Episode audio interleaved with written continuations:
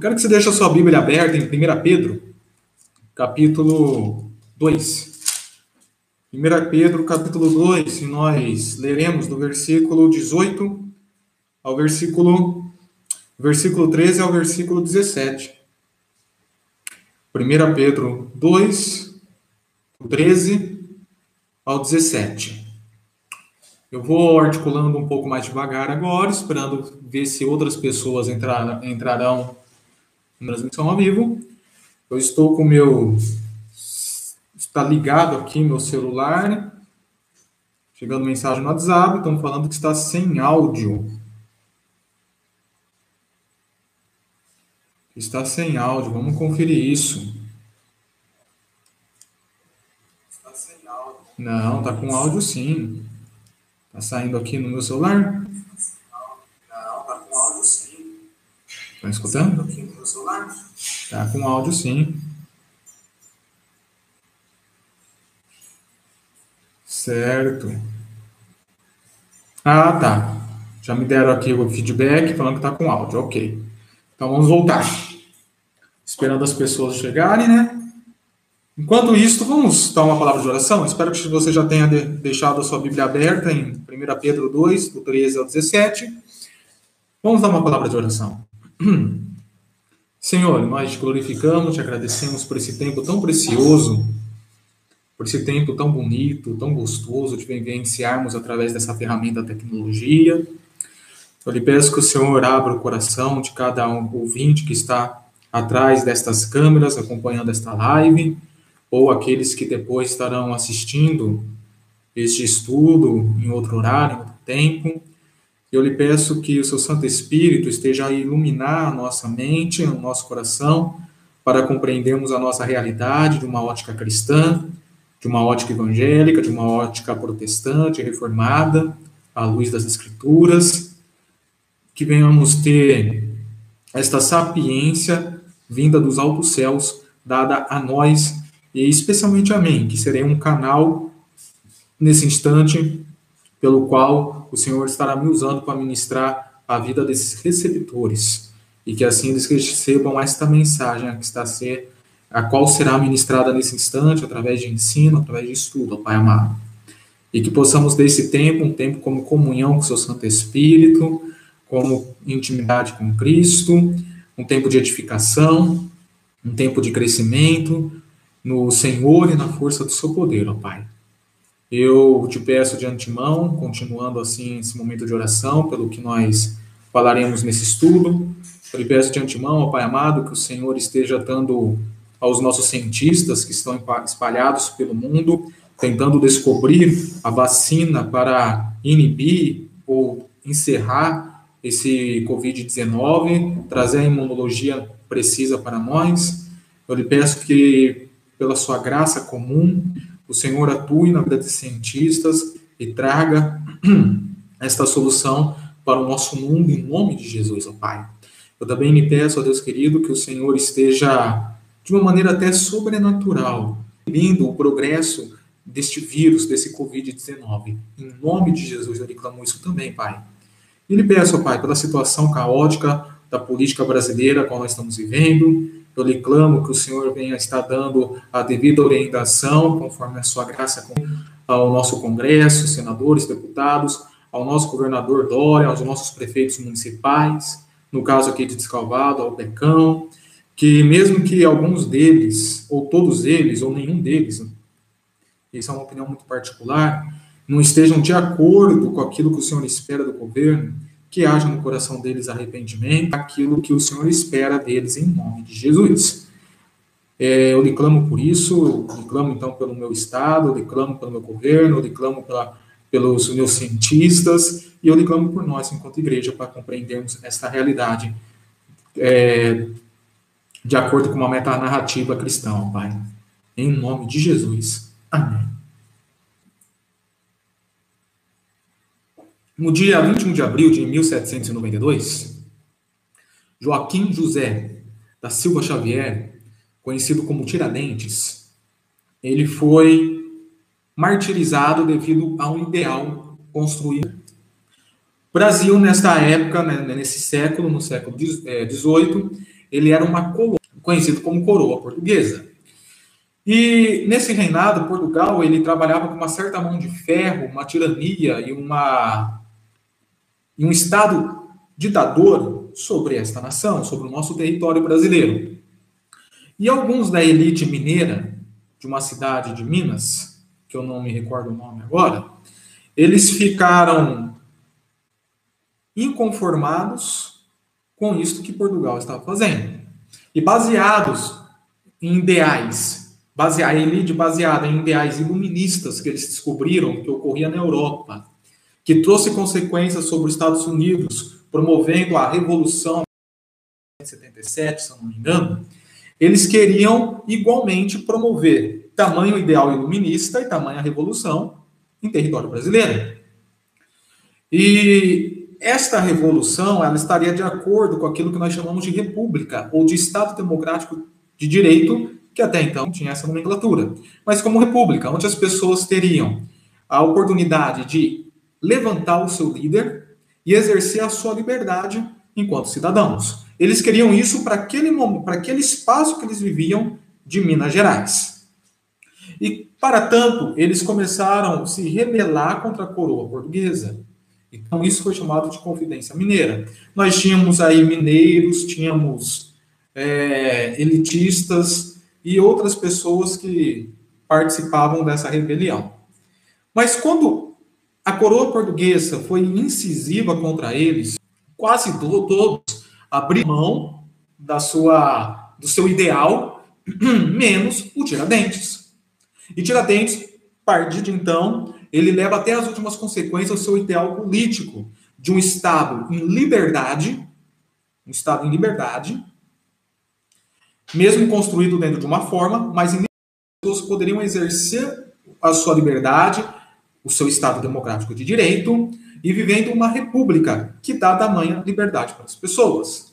É como Calvino já dizia: a democracia pode ser um ruim governo, um governo ruim, mas é melhor do que todas as outras formas de governo. E a democracia e a república aí são a mesma coisa praticamente. Tiradentes, por levar até as últimas consequências, ele é capturado pela coroa portuguesa e a partir daí ele sofre com as consequências. Em 21 de abril de 1792, que eu já falei, ele é enforcado, depois seu corpo é dividido em quatro partes e jogado na via de acesso ao Ouro Preto. E a sua cabeça é exposta numa estaca.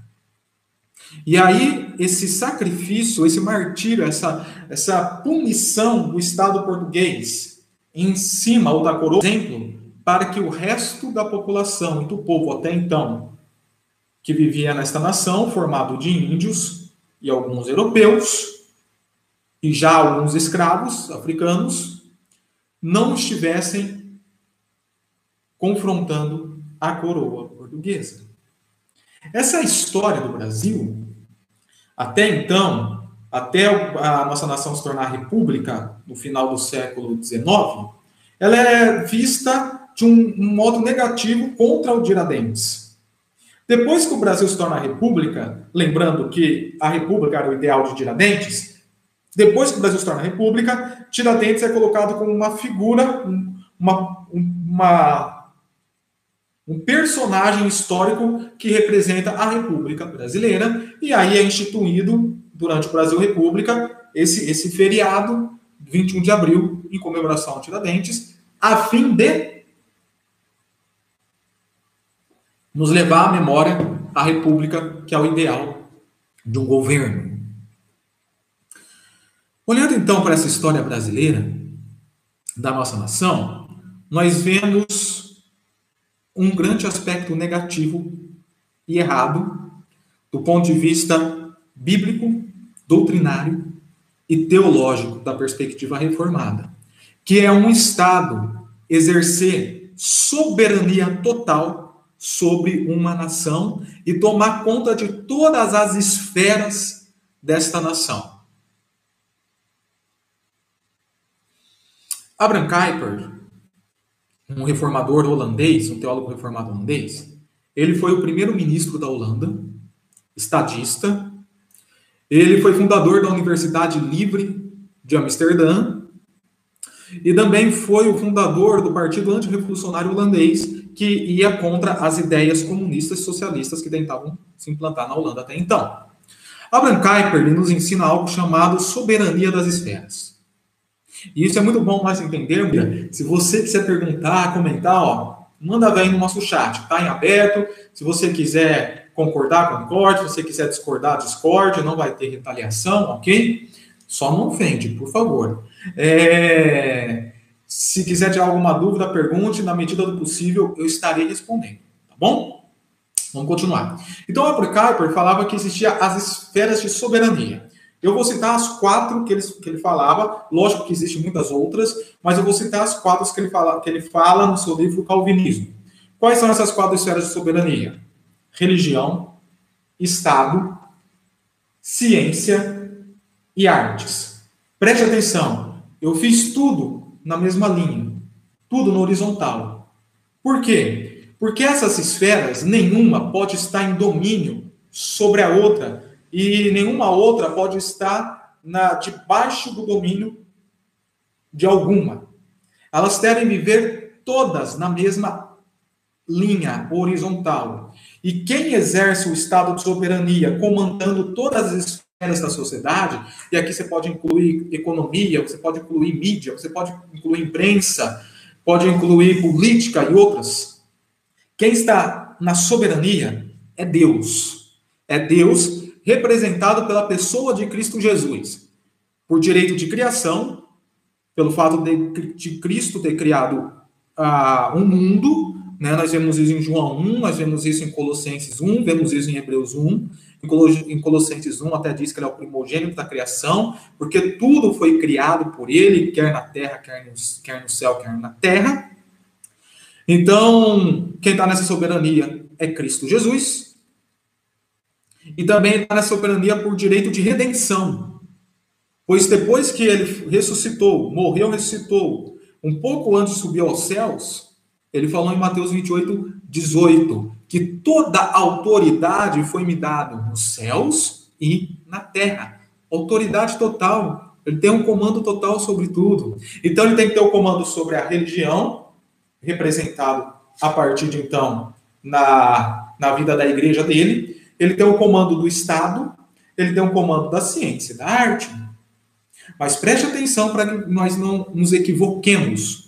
Quando nós falamos, vamos agora prestar atenção no Estado, vamos esquecer a ciência e a arte, depois nós voltamos nas ciências para falar só algo rapidamente de. Vamos ficar aqui no Estado.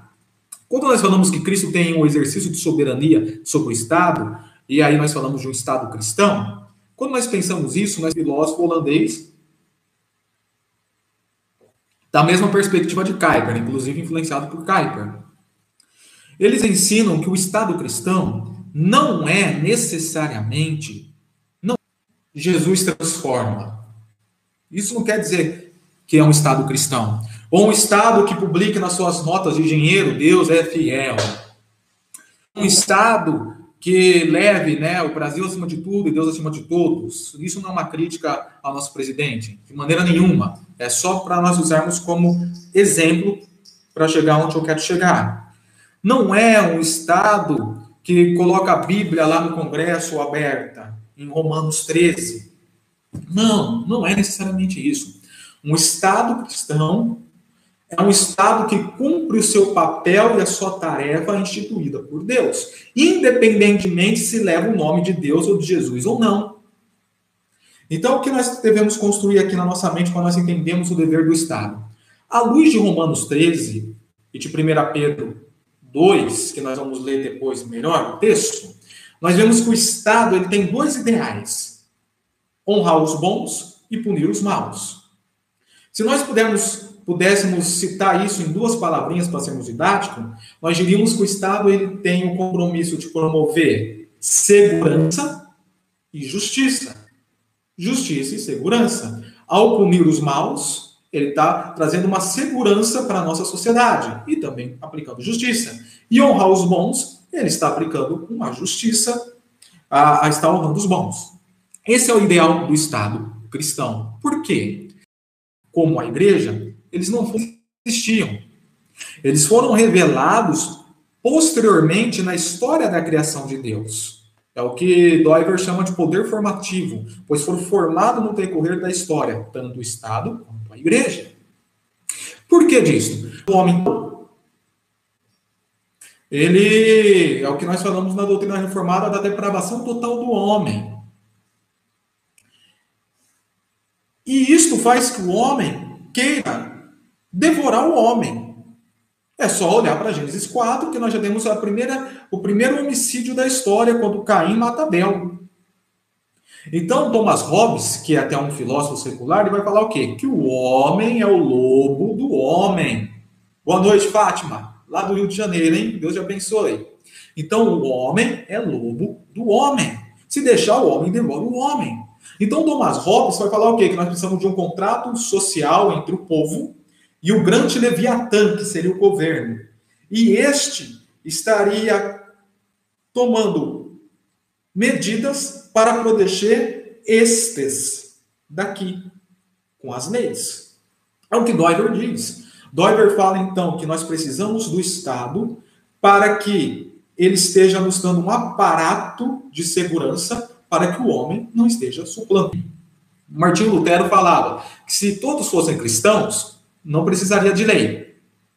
É até semelhante à ideia de Agostinho. Agostinho fala da cidade de Deus e da cidade dos homens, né? A cidade de Deus com os ideais é, espirituais que poderiam ser trabalhado na, na esfera social, trazendo benefício para a esfera social, que é a cidade dos homens, que por sua vez estão corrompidos. Lutero falava que se toda a sociedade fosse cristã, não necessitaria de leis, que nós conseguiríamos viver a harmonia necessária. Mas, por causa do pecado do homem, à luz de 1 Timóteo, capítulo 1, versículo 9, 10 e 11, confira lá, seja bereano, confira o texto, a luz é necessário da lei, para que a lei possa inibir o avanço da pecaminosidade do homem e assim, como posso dizer, e assim um está denegrindo, atrapalhando. Quando o Estado vive dessa forma, com justiça e segurança, ele está sendo um Estado cristão. Não me importa se fala o nome de Jesus, não. Se fala o nome de Jesus ou não. Não importa se ele vive conforme o propósito colocando a religião, a ciência, boa noite, Catarina, a ciência e a arte debaixo da sua soberania. De nenhuma maneira. Porque ele vai tentar assumir o trono de Cristo, que é de Cristo. Quando Cristo está no trono, é soberania. Quando qualquer uma dessas esferas tenta assumir esse trono, inclusive o Estado, é tirania, é Estado ditatorial. Ok? Por que é importante nós entendermos isso? Antes de partir para onde eu quero realmente partir com vocês. Porque nós vimos na história do Brasil que o Estado ele se equivocou desta maneira, no caso dos portugueses. E na história recente do Brasil, com Leite, tivemos o período populista com Sertúlio Vargas, e começamos a ter um outro período é, articulado por Juscelino Kubitschek, Janos Quadro, João Goulart, com uma possível introdução do comunismo no Brasil. Se ia ser uma introdução do comunismo ou não, depende muito da sua interpretação da história. E eu não vou aqui dizer se era ou não era uma introdução do comunismo, que até eu não consigo realmente definir se era ou não. Então, eu prefiro ficar aqui é, sem dar essa interpretação histórica. Mas o que ocorre?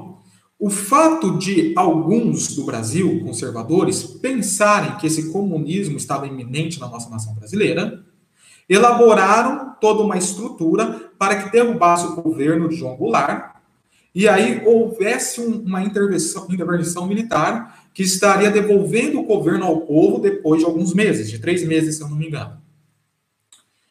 E quando ocorre essa intervenção militar, eles não ficaram três meses, eles ficaram 21 anos perpetuando no poder. Uns chamam este período de regime militar, outros chamam esse período de ditadura militar.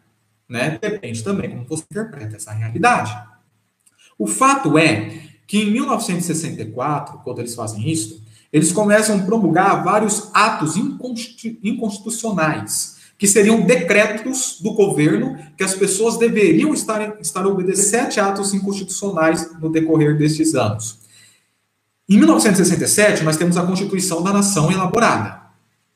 Em 1968, devido a vários fatos históricos que ocorrem, como de manifestação dos estudantes, a manifestação dos 100 mil, se eu não me engano, que tiveram os intelectuais, artistas, estudantes presentes, devido à morte de um aluno outrora pela Polícia Militar, devido ao discurso de Moreira Alves, se eu, estiver, se eu não estiver errando o nome, no Congresso, no dia 6 de setembro desse mesmo ano, o governo militar que estava à frente do Brasil ficou estarrecido e, em dezembro de 1968, instituiu aquilo que nós chamamos de Ato Inconstitucional número 5.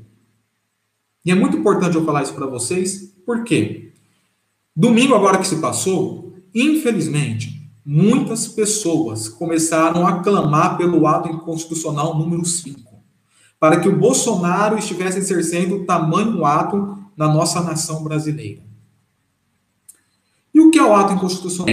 A partir dele, você pode, você pode estar fechando o Congresso Nacional, deputados e senadores, fechando o Supremo Tribunal Federal, destituindo dos governadores os prefeitos que já foram colocados através da democracia, e quem assume todo o comando da nação é o presidente, é o executivo, e ele vai diluindo na nação aquelas pessoas que ele quer que estejam esteja regendo a nação. Nos estados, nos municípios e assim por diante. E o poder executivo toma todos os poderes em suas mãos, legislativo e judiciário. Fora isto, existe uma repreensão da imprensa. É, a imprensa não pode ter mais a liberdade de atuação. O movimento artístico não pode mais ter a liberdade de atuação e as pessoas não podem ter mais liberdade de pensamento. Inclusive, isso afronta um princípio batista nosso que chama liberdade da consciência.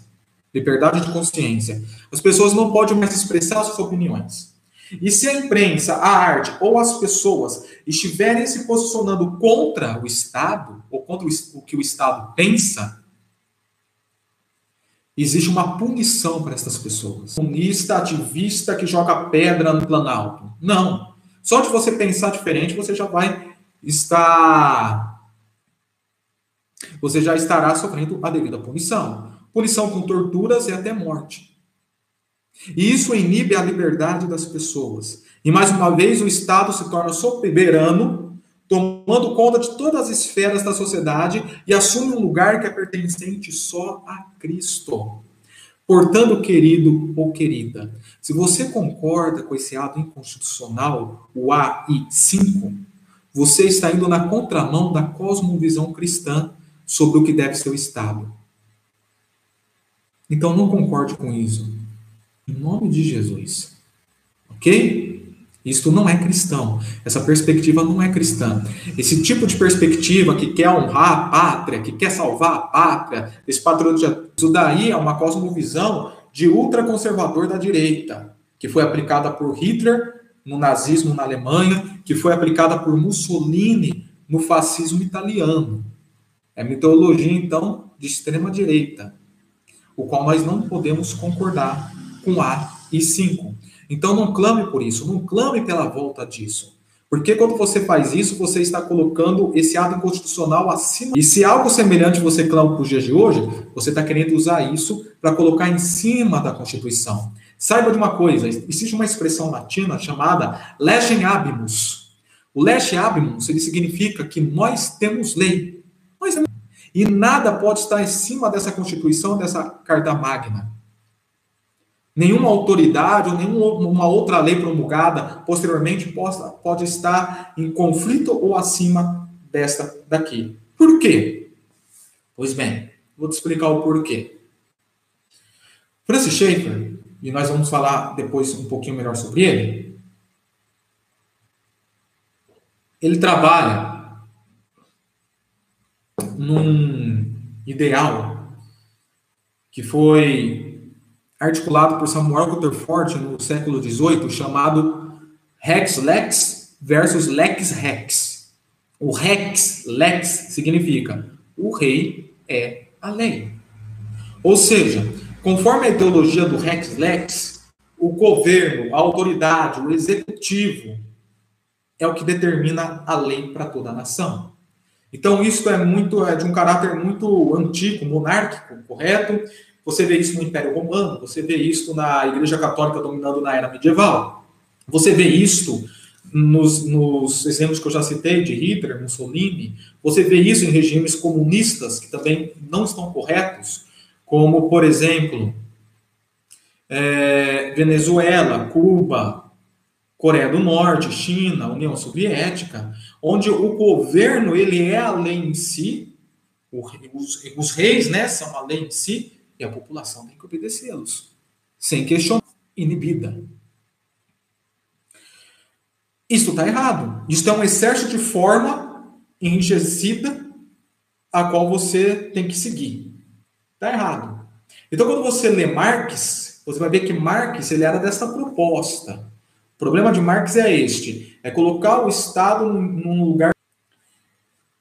Em contraponto, ou como resposta ao Rec Lex, nós usamos o lex rex. O lex rex significa que a lei é o rei. Então, o que, o que determina o andamento da sociedade e rege a sociedade não é o governo em si, mas é a lei que está por trás do governo, qual ele é chamado para administrar e aplicar. No caso do Brasil, é a Constituição de 1988, mais a Carta Magna, e outras leis promulgadas no decorrer desses anos que não estejam em confronto com esta base. E aí é necessário nós citarmos Calvino. Calvino fala do Testamento. A lei moral, a lei cerimonial e a lei civil. A lei cerimonial era a lei que estava ligada com a religião de Israel, a qual não precisa existir mais, não pode existir mais. Porque toda a lei cerimonial apontava para agora. Então, os sacrifícios de animais, as festas anuais, semanais, mensais, e outras coisas semelhantes, não é para existir mais. A lei civil era o que regia a nação de Israel.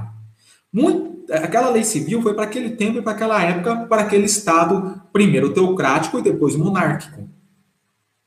A lei civil de Israel não é base para uma construção constitucional para os outros países. Não.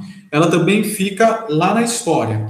Você pode ver algumas leis daquela legislação ou daquela constituição antiga de Israel e aplicar para algumas constituições de hoje, de forma e da revelação do Novo Testamento. Ok? Agora, nós temos a lei moral. A lei moral seria o decálogo, as duas tábuas da lei. A primeira tábua da lei são os quatro mandamentos que na relação do homem com Deus, e a segunda tábua da lei que trata da relação do homem com o homem, que são as outras seis leis. Calvino fala que as duas tábuas da lei deveriam ser parâmetro para se construir uma legislação em alguma nação, com toda a minuciosidade necessária em cada uma dessas leis. Nós batistas a religião cristã e impor no Estado. Por isso que nós somos favoráveis ao Estado laico. Como um não determina o outro, cada um na sua esfera, ou cada um no seu quadrado, como diz a, a gíria jovial, correto? Então, se, se você pegar as quatro leis e impor numa sociedade, você está, vai estar trabalhando com uma inibição de liberdade de consciência e colocando a religião como esfera de soberania, que não deve ser também. Então, nós não cremos nisso. Mas a segunda tábua da lei, que trabalha com as seis leis para harmonizar o relacionamento entre os homens, é esta que deve ser minuciosamente feita para as nações. Só uma observação: uma voz profética que anuncie Deus, anuncie os princípios, propague os princípios e esteja a ponto de defender a fé cristã dos ataques quer seja o governo, quer seja outras instituições, tentam contra a fé cristã. Ok? Então vamos fechar o parênteses e voltar para cá, para as leis é, de, de, de ordem horizontal de relacionamentos humanos. Então, essas seis leis, elas devem ser aplicadas onde elas vão estar trazendo proteção para as pessoas, onde elas estarão trazendo o ideal de liberdade. Por exemplo, a última lei fala que você não deve cobiçar a mulher do outro, o animal do outro e a propriedade do outro. Opa, se você não deve é, cobiçar a propriedade do outro, quer dizer que o outro tem direito à propriedade, coisa semelhante, baseado na sua liberdade de ser. Ok? Então você tem as leis que trazem segurança, justiça e a liberdade, os direitos de liberdade do Estado democrático de direito a partir disso. Então é por isso que próprio Calvino falava que a república era. Eu espero que nós tenhamos compreendido essa questão do lex rex e rex lex. E não estou vendo ninguém perguntar, que bom, talvez alguém não esteja na dúvida. Eu estou vendo que minha conexão está falhando aqui, espero que não esteja cortando isto. Com isto em mente, eu quero. Deixa lá sua, sua Bíblia aberta em Pedro ainda, tá? Que na hora propícia eu vou lê-la. Com isto em mente, eu quero citar para vocês um teólogo norte-americano, e ele diz, em seu livro Discipulando Nações, no capítulo 10, que ele trata sobre o título 1 e ao mesmo tempo muitos, a natureza da humanidade, ele, ensina, ele nos ensina lá que o cristianismo é um sistema total de vida. O cristianismo é um sistema total de vida. Ou seja, ele, ele se assemelha a Calvino, quando Calvino fala que o cristianismo não pode viver no conventinho, só nas programações de domingo, ou só nas programações devocionais do, da sua manhã, ou na escola bíblica. Não. O cristianismo ele é feito para ser exercido na vida em sociedade, nas várias esferas da sociedade, conforme aquilo que eu já expliquei sobre a soberania de Cristo, levando que cada esfera viva para o seu propósito. E a igreja tem esse compromisso de instruir e de e quando todas as esferas vivem com este propósito, nós estamos falando do cristianismo estabelecido, do cristianismo como sistema total de vida. E daí Darwin Miller nos diz que esse tipo de visão não pode ser limitado na direita política e não pode ser limitado na esquerda. Não pode ser limitado no capitalismo, não pode ser limitado no socialismo, nem no conservadorismo, nem no liberalismo. É feito pelas próprias, pela própria escritura. E daí, para facilitar o nosso entendimento, que seria o ideal de um governo, ele fala da doutrina da Trindade. Olha que interessante. Por que a doutrina da Trindade? Preste atenção, doutrina da Trindade não quer dizer que ela é uma doutrina que, que, serve, que vive para definir como tem que ser o Estado e a política. Não é isso. Ele usa a doutrina da Trindade, explicando-a, a fim de aplicar princípios, não impor regras, mas aplicar princípios de um ideal de governo. Então, nós podemos dizer que Miller ele não está reduzindo a doutrina da Trindade a um ideal, mas está a usando para promover um ideal. Mas antes de nós continuarmos, é necessário entender duas coisas. Primeiro, o que é trindade? Segundo, o que é cosmovisão. Começamos aqui na cosmovisão, no segundo. Ideias têm consequências. Tudo que você pensa e que você articula no seu coração, aquilo te levará a viver e ter atitudes. Não diferente de uma sociedade. A sociedade ela vai se articular e ela vai criar atitudes baseado na sua ideologia, no que ela pensa, no que ela crê. Nós chamamos isso de metanarrativa, hum, que é aquilo que fundamenta a narrativa. Então nós temos uma narrativa presente que nós vivemos, espaço temporal.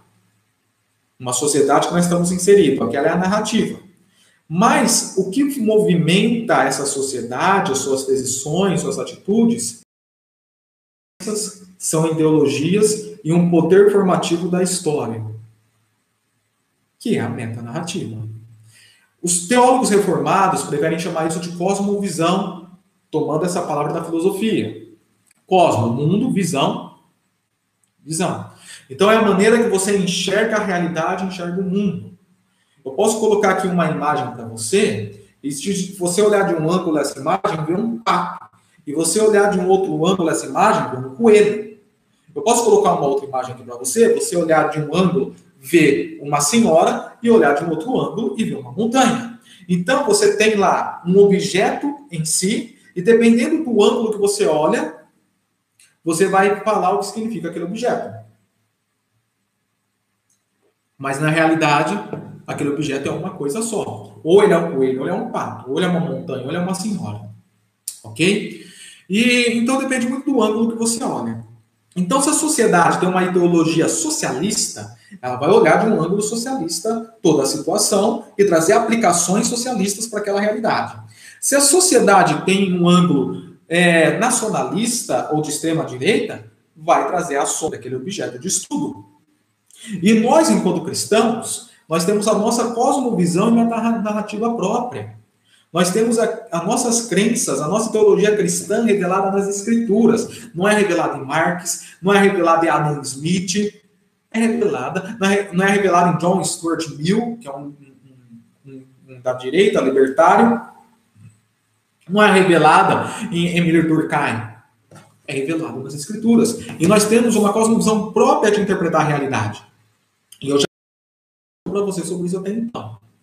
Mas o que Miller lança mão daí, de uma, de uma suposição metafísica que nós temos, então imagina, você tem a física, que é a nossa realidade aqui, aquilo que nós vemos e aquilo que está sendo articulado para a composição do nosso mundo e a sua manutenção, e você tem aquilo que vai além da física, que é o que sustenta toda essa realidade, e cada um tem a sua suposição, e a nossa é Deus, revelado nas Escrituras Sagradas.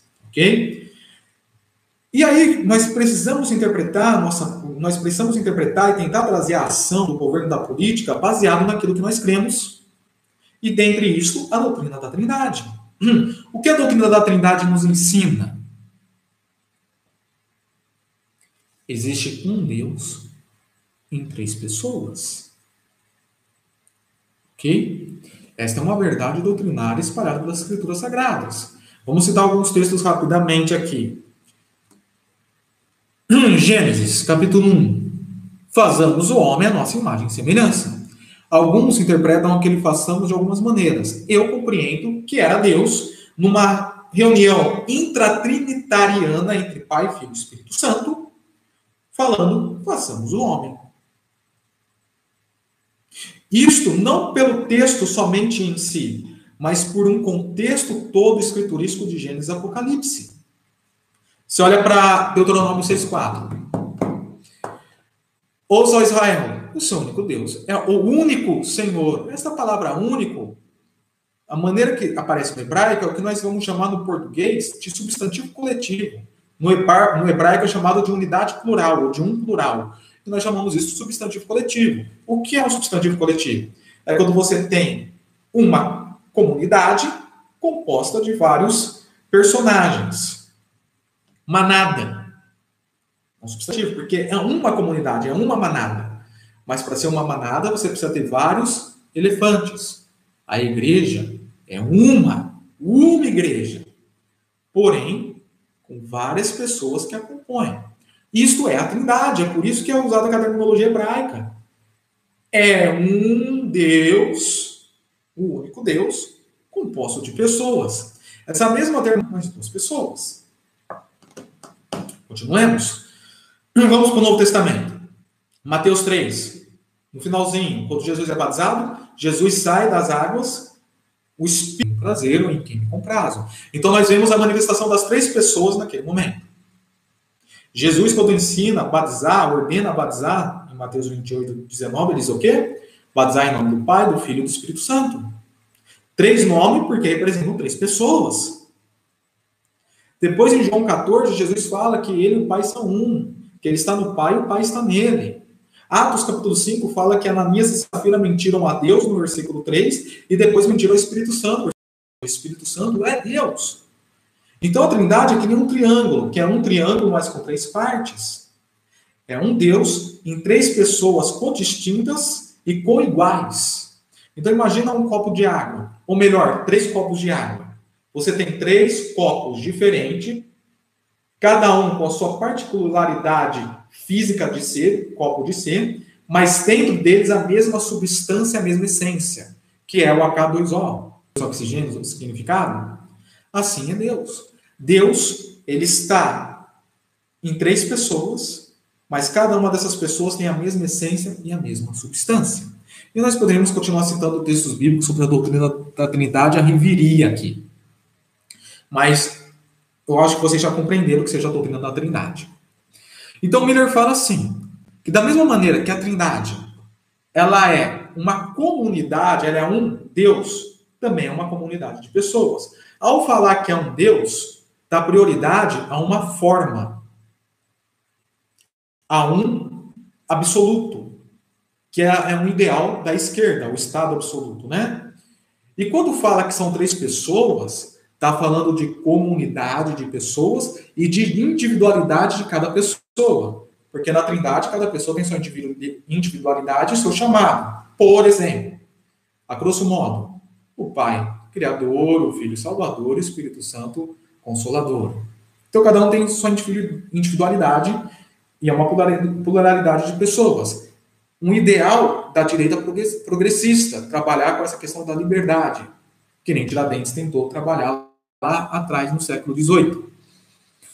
Então, baseado na doutrina da Trindade, Miller quer chegar a um consenso, a um ponto de convergência. Da mesma maneira que nós devemos ter o um, a forma, nós precisamos ter a pluralidade e a liberdade individual. Forma e liberdade. Eu vou aqui ler algumas coisas sobre Miller para vocês entenderem melhor. Ó, por exemplo, como no islamismo, que crê em um Deus e uma pessoa tão somente, a consequência é uma forma de um Estado totalitário que tenta discernir a vontade de Allah.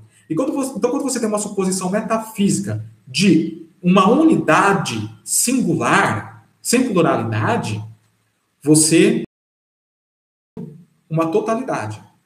Marx, nas suas suposições metafísicas, que era a matéria, ele não, ele era ateu, era matéria, ele dava essa ênfase então ao Estado. Os regimes totalitários assim fazem. Mas, quando você dá prioridade a muitos, que seria ao, o outro extremo, você promove anarquia. Não no anarquia, mas pelo pouco eu entendo, eu sei que a anarquia tem algumas expressões, né? O ar, arnacomunismo, o arnacapitalismo, tal, tal, tal, tal. Não precisamos de autoridade. Podemos viver tão somente por nós mesmos, sem nenhum exercício de liderança sobre nós. E isso é uma utopia, porque se for viver assim, conforme o decorrer da história, vai começar a haver o caos social. E é necessário começar a implementar leis, mesmo que, mesmo que seja de uma maneira informal, para promover a ordem. Então, um extremo você trabalha com o regime totalitário, que é um. E o outro extremo você trabalha com o regime anárquico.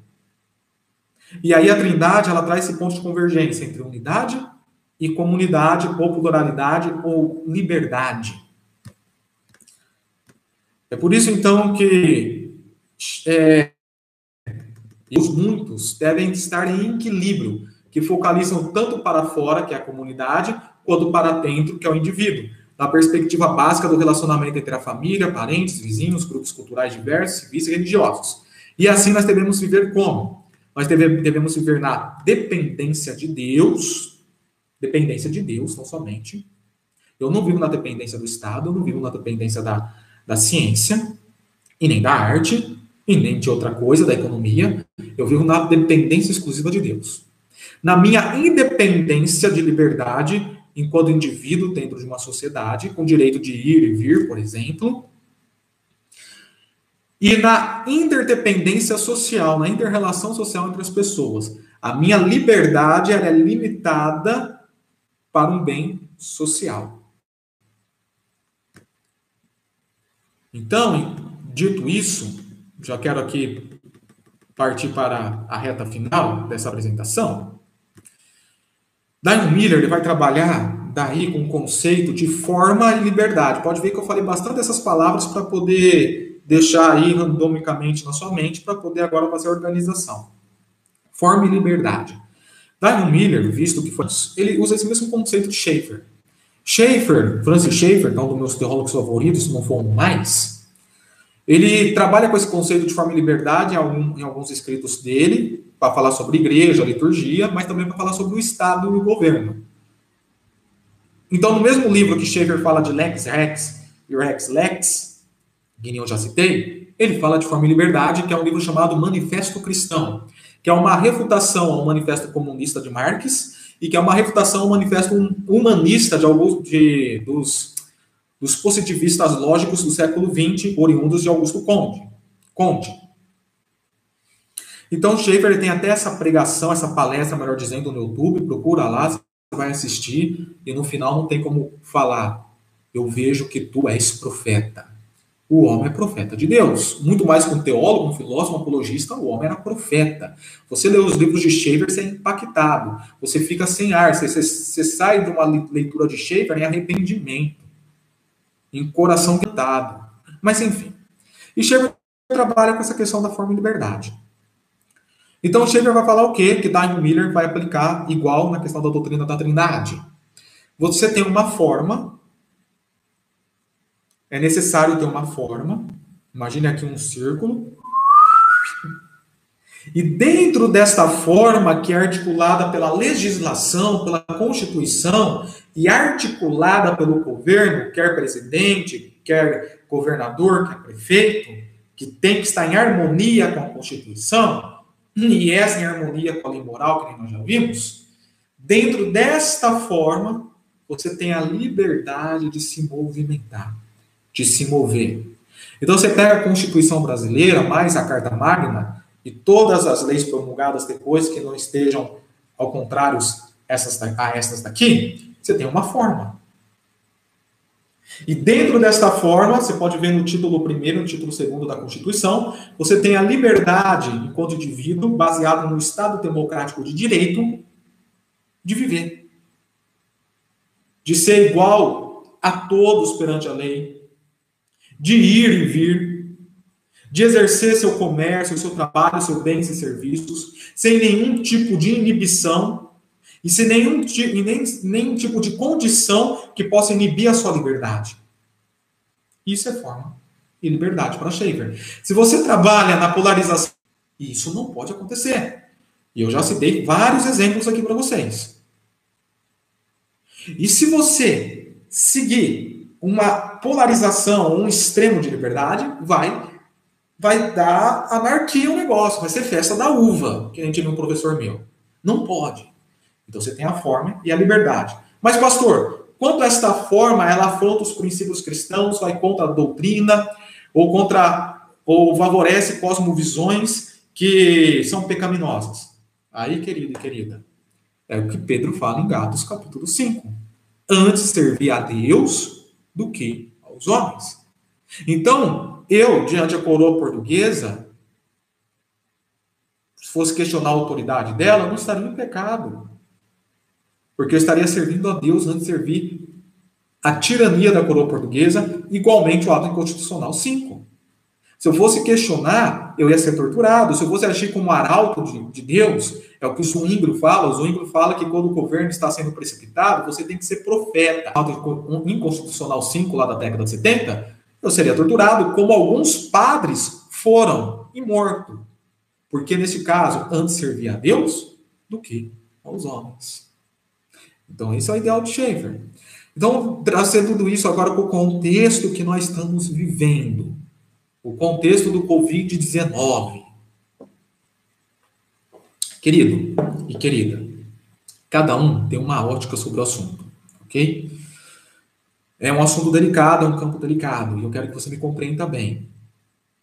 Nós podemos discordar de como deve ser o exército, mas embora nós discordemos, nós precisamos concordar sobre a posição do Estado de uma ótica cristã. Ok? De um ponto de vista científico, vamos, agora vamos falar da ciência um pouco. De um ponto de vista científico, a maioria crê que o isolamento horizontal seja o melhor. Peraí, melhor ainda. A maioria dos cientistas horizontal, porque é um confinamento total de todos, até sem atividades essenciais durante um tempo, uma semana, 15 dias, seja a melhor solução. Isto é um fato científico. A ciência, ela tem o seu campo de soberania, a sua esfera de soberania, e nós cremos que Deus atua na ciência com a sua graça comum. Deus, várias descobertas científicas que trouxe qualidade para nós, é graça de Deus. Estamos aí orando pela, pela, pela vacina. Isso vai ser graça de Deus. Ok? Então, essas descobertas, esses fatos científicos, são descobertas e fatos científicos. Dentro da ciência, embora a maioria dos cientistas creem no isolamento, no lockdown, por exemplo, isso não é um. Você pega aí um cientista da área medicinal, como o Dr. Long, ele já é de uma outra perspectiva. Ele é do isolamento vertical. Enquanto o átomo marino é do isolamento horizontal. Então, nós temos esses confrontos científicos. Ok? Então, se você falar que existe um consenso na ciência, é um contrassenso, porque não existe consenso na ciência. Isso é uma outra história, uma outra aula, de repente, que nós podemos falar um pouquinho sobre o que seja a ciência de uma ótica filosófica e teológica. É muito interessante. É, enfim, se você quiser trabalhar no campo da ciência como uma verdade absoluta que determina as outras esferas da vida, nós vamos ter um problema. Porque a maioria dos cientistas creem na teoria da, da evolução. Evolução teísta, existe a doutrina da criação, a qual eu creio, do design inteligente, mas a maioria crê na teoria da evolução de uma perspectiva ateísta. E aí? Nós vamos submeter a ciência? Não. Então entenda bem, não estou falando que a ciência esteja errada, glória a Deus por isso. Porém, este fato ele não pode ser determinante sobre o Estado. E é o que está acontecendo. Nós estamos vendo que o campo da ciência está sendo um fato determinante nas decisões do Estado sobre todas as esferas da vida. Então, quando eu me posiciono enquanto pastor, que isso não poderia estar acontecendo, o decreto do Estado não poderia estar acontecendo, eu não estou falando isso de um ponto de vista particular meu, de uma maneira irrefletida, de uma maneira crítica, concordando com. Eu estou falando isso de uma ótica cristã. Eu creio que nós podemos fazer o isolamento horizontal? Podemos. Mas cada um fazendo um isolamento horizontal, ou fazendo lockdown, ou fazendo um isolamento vertical, na sua liberdade de assim exercer, sem decretos. Porque decreto é semelhante a ato inconstitucional. Então o problema meu não é com o isolamento horizontal, de maneira nenhuma. O problema meu é, são os decretos que estão ferindo a liberdade e, enrijecendo a forma. Vamos agora para o texto de Pedro. Ufa, finalmente, né, pastor? Vamos ler o texto bíblico completo aqui. Nós vamos ver em Pedro, forma e liberdade. Quer ver? 1 Pedro 2, a partir do versículo 13. Ó, tô esperando as perguntinhas aí, hein? Por causa do Senhor, Sujeitem-se a toda autoridade constituída entre os homens, seja ao rei como autoridade suprema, e esse, a autoridade suprema não está querendo falar de soberania de todas as esferas, está falando como autoridade suprema naquela esfera da criação, que é o Estado, seja aos governantes, como por eles enviados para, de, para ó, como por eles enviados para, agora vai mostrar qual é a finalidade do Estado e das autoridades, que também Paulo fala em Romanos 13, para punir os que praticam o mal e honrar os que praticam bem. Então, nós temos a autoridade como uma forma. E esta forma que Doiver iria falar, a função jurídica, que é a lei. Então, o Estado ele tem a função fundante, que é a história, conforme já falei que foi construído na história, e tem a sua função guia, que é o aspecto jurídico, que é a aplicação da lei. Então, para que o Estado serve, conforme eu já falei, punir, os maus e honrar os bons, promover segurança e justiça. Esta é a forma do Estado que Pedro está falando para nós honrarmos, que Paulo está falando para nós honrarmos. Não é uma obediência cega e acrítica. Porque se fosse uma obediência cega e acrítica, então nós falaríamos que lá na Coreia do Norte, que é um regime comunista e totalitarista, os cristãos não poderiam pregar, porque está em desobediência ao Estado. Não. Eles, os cristãos lá têm sido perseguidos, torturados, mortos forçado a trabalhos e depois mortos. Porque existe uma proibição de pregação do evangelho lá. E aí eu vou falar o quê? Não pregue? Obedeça ao Estado? De maneira nenhuma. Antes obedecer a Deus do que aos homens, conforme já citado. Então o Estado ele existe para esta finalidade, é, ele, existe, ele existe como essa forma. E aí, vocês silenciem a ignorância dos insensatos, ok? Aí vem o versículo 16, note, vivam como pessoas livres. Então você teve no versículo 15, 14 e 13 a forma apresentada, e no versículo 16 você tem a liberdade apresentada. Nós devemos viver como pessoas livres. Dentro desta forma. Mas essa liberdade nossa não pode passar a forma constituída, conforme eu já expliquei. Porque Pedro continua falando: não usem a liberdade como desculpa para fazer o mal, ou seja, para transgredir a lei, que está sendo articulada pelos governantes e pelo Estado. Então, aqui nós temos uma apresentação didática do que seja forma e liberdade a ser honrado. Tá, pastor? E como isso se encaixa para esse contexto que nós vivemos? Pois bem, nós temos um problema eminente: o Covid-19, que começou lá na China. A China conseguiu fazer o lockdown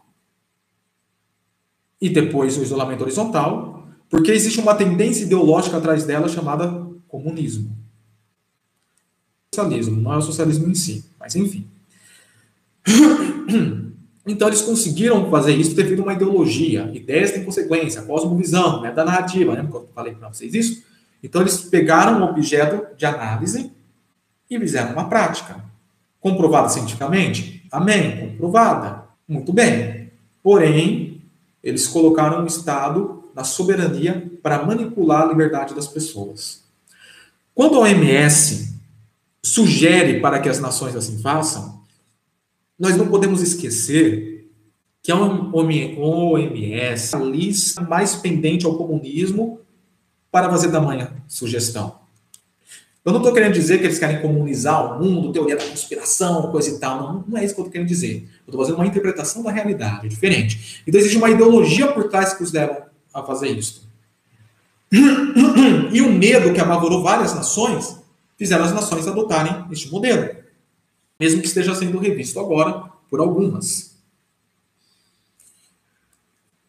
Enfim, o governo ele deveria fazer o quê? Só ouvir a ciência e tomar a ciência como soberana para fazer seus decretos? De maneira nenhuma.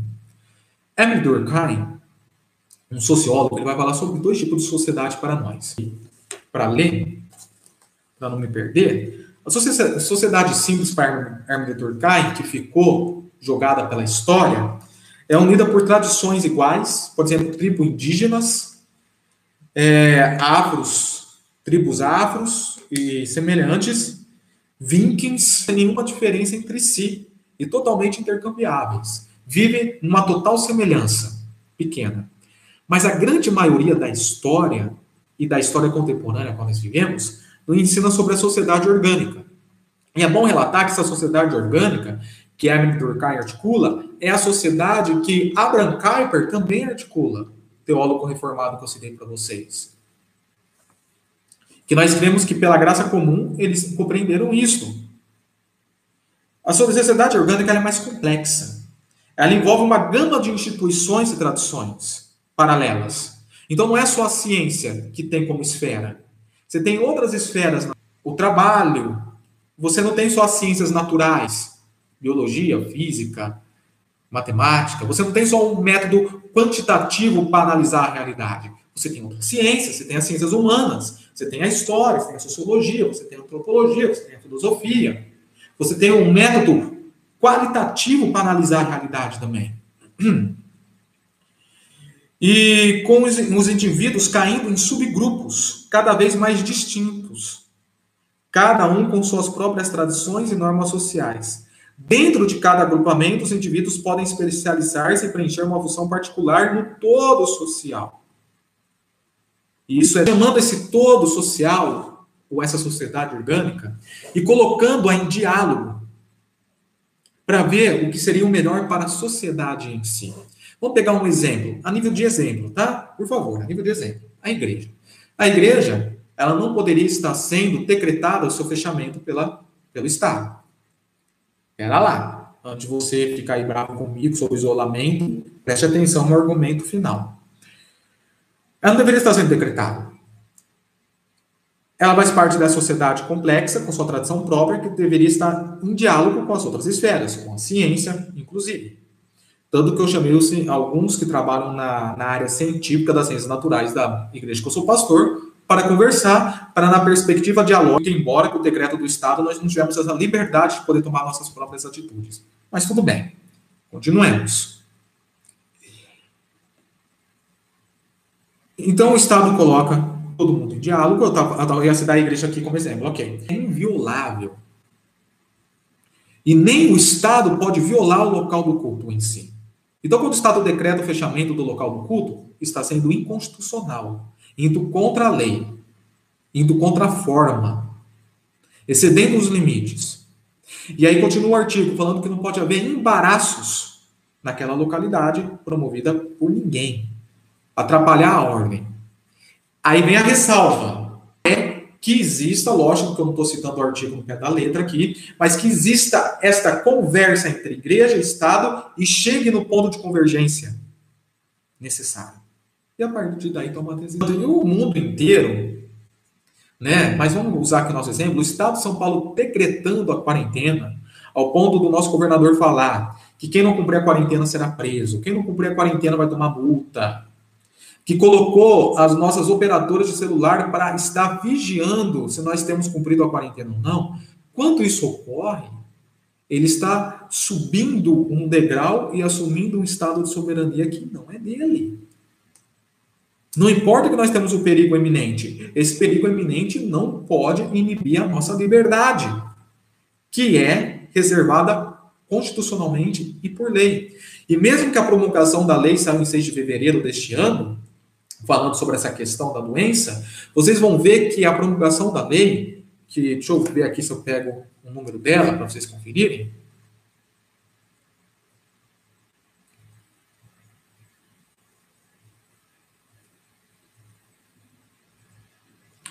É a lei 13.979 2020. Você vai ver que eles mesmos não fazem esse tipo de proposta que vai em contramão da, da Constituição. Por exemplo, artigo 2. Para fins para fins do disposto nesta lei, considera-se isolamento é separação de pessoas doentes e contaminadas, de bagagens, meios de transporte, mercadorias ou encomendas postais afetadas de outros, de maneira a evitar a contaminação ou a propagação do coronavírus. É, segundo, quarentena. O que é quarentena? Restrição de. Você separa elas das pessoas doentes ou de bagagens, contêineres, animais, meios de transporte, mercadoria suspeita de contaminação, de maneira a evitar a possível contaminação por propagação do coronavírus. Então, nem a própria lei que foi promulgada no 6 de fevereiro concorda com esse tipo de decreto. E ainda nós temos, enquanto igreja, nos dá esse direito que não poderia estar sendo inibido pelo Estado. Isso só para citar como exemplo, sem citar os outros exemplos, como eu já falei, da, inibida, da de inibir as pessoas com seus comércios, seus bens e serviços e seu direito de vir, como aquela mulher que estava sozinha na paz. Isso não poderia estar ocorrendo, mas é o que está ocorrendo, infelizmente. O que vai ser diante disso, então, pastor, diante da, do estudo de hoje? Forma e liberdade. Isso está falando que nós não devemos ter nenhum tipo de prevenção, atitude preventiva? De maneira nenhuma. Aqui já foi criada por esta lei aqui que eu citei, e a sociedade ter a liberdade de articular dentro desta forma. Como a lei aqui era é imensa, não tem como ficar exemplificando com ela, mas vamos partir com um exemplo mais banal, mais trivial.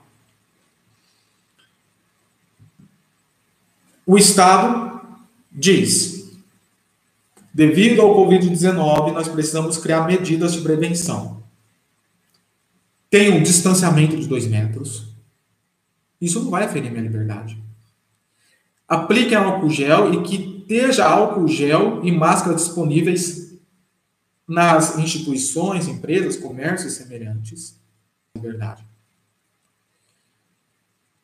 Tenha teste de, tenha teste de massa para ver se alguém tem ou não o Covid, porque tem aquelas pessoas que são assintomáticas.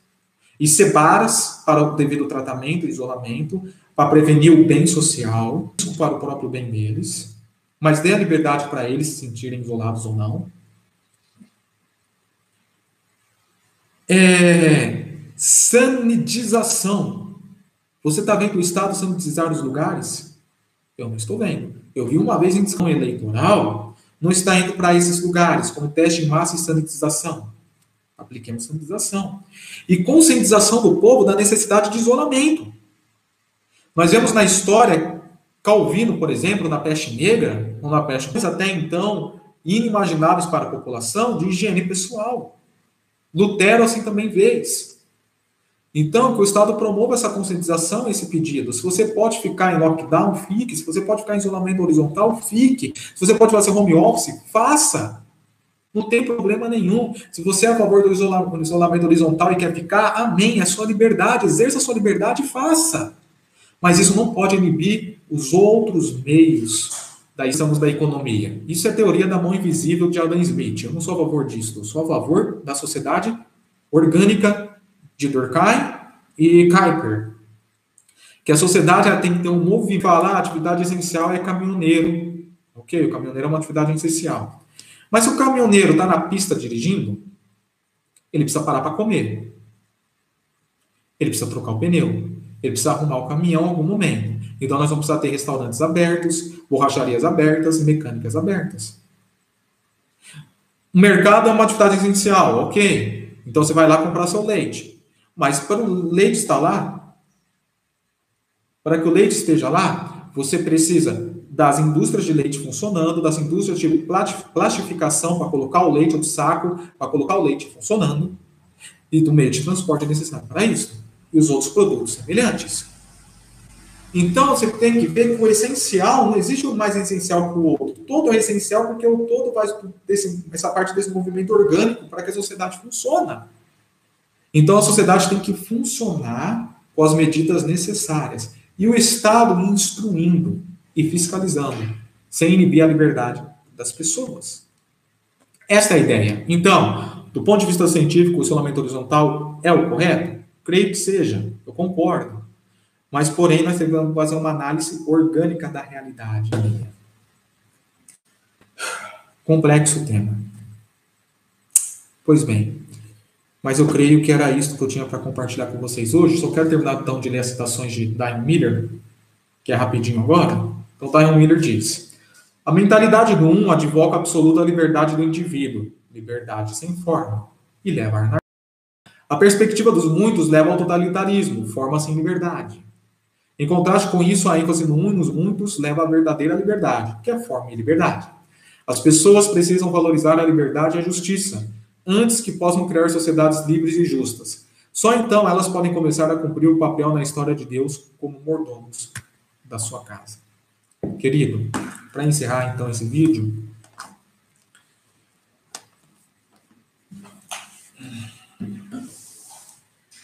se você ainda não conhece a Cristo, que Jesus transforme a sua vida, a sua história, o seu coração, a sua família, em nome de Jesus.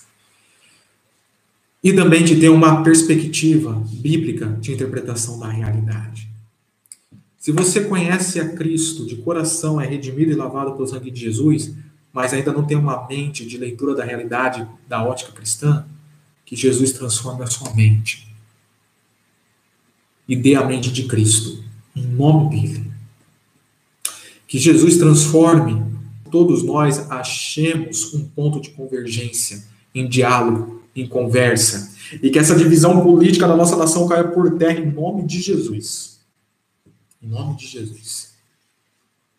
E que a ciência continue sendo usada por Deus e ache para nós essa vacina, em nome de Jesus. Em nome de Jesus. E que transforme também nas nossas vidas. Em nome de Jesus. Amém. Deus te abençoe grandemente uma boa noite.